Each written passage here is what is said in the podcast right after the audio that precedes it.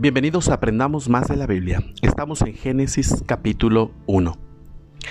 Se respiraba también un aire de fracaso, de derrota, de horizontes cerrados, desde de desconfianza respecto a todo tipo de institución, lo que era todavía más peligroso.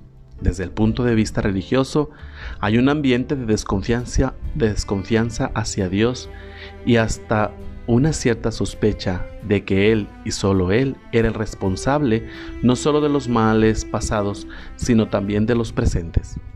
La primera intención de los sabios de Israel es liberar a Dios de toda responsabilidad respecto a la justicia y al mal en el mundo.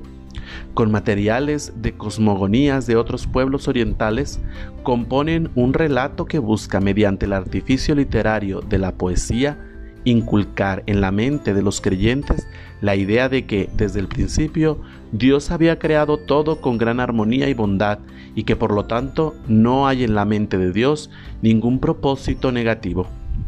El himno o poemas responde a un esquema septentrionario de creación. Dios crea todo cuanto existe en seis días y el séptimo lo consagra al descanso, lo cual también debe ser imitado por el pueblo. Varios elementos se repiten a lo largo del poema con la intención de que quede bien impreso en la mente del creyente todo lo que los sabios quieren compartir. No se trata de una teoría sobre la formación del mundo ni sobre la aparición de la vida y de las especies en él. Hay razones mucho más profundas y serias que impulsan la obra. El creyente judío vive una encrucijada histórica. El Señor Yahvé, su Dios, ha sido derrotado, el pueblo ha perdido sus instituciones y sus opresores le empujan a aceptar la atractiva religión babilónica con su culto y sus ritos. Para estos fieles tentados, el poema de la creación es toda una catequesis, un canto a la resistencia que invita a mantener firme la fe en el único y verdadero Dios de Israel. Veamos en forma de elenco las posibles intenciones y consecuencias que hay detrás de este relato. Número 1.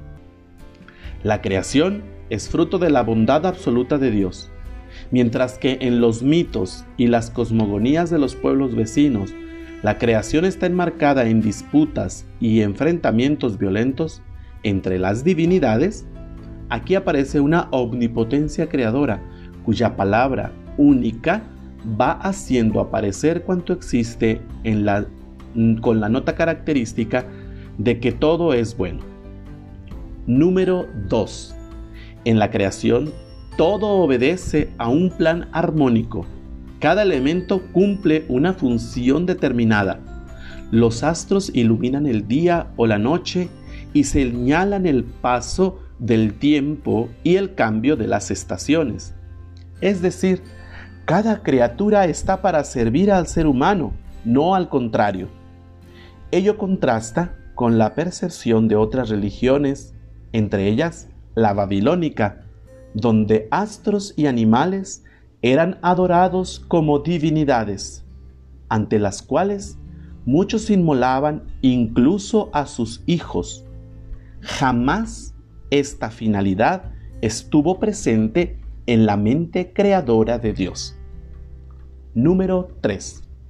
Se da otro paso más en la toma de conciencia respecto a la relación de Dios con el ser humano y el mundo, al resaltar la responsabilidad propia del hombre y la mujer en este conjunto armónico creado por Dios mediante su palabra. No es fortuito el hecho de que el ser humano, hombre y mujer, sea lo último que Dios crea en el orden de días que va marcando nuestro poema. Al ambiente de injusticia, de desigualdad y dominación por parte de quien se cree amo y señor del mundo, se contrapone este nuevo elemento de resistencia. Dios crea al hombre y a la mujer a su propia imagen y semejanza. Los crea varón y mujer para que administren conjuntamente su obra en igualdad de responsabilidades. Su imagen y semejanza con Dios era el proyecto propio del ser humano como pareja. construir cada día esa imagen y semejanza, manteniendo la fidelidad al proyecto armónico y bondadoso del principio, sin dominar a los demás, ni someter a los débiles, ni al resto de la creación.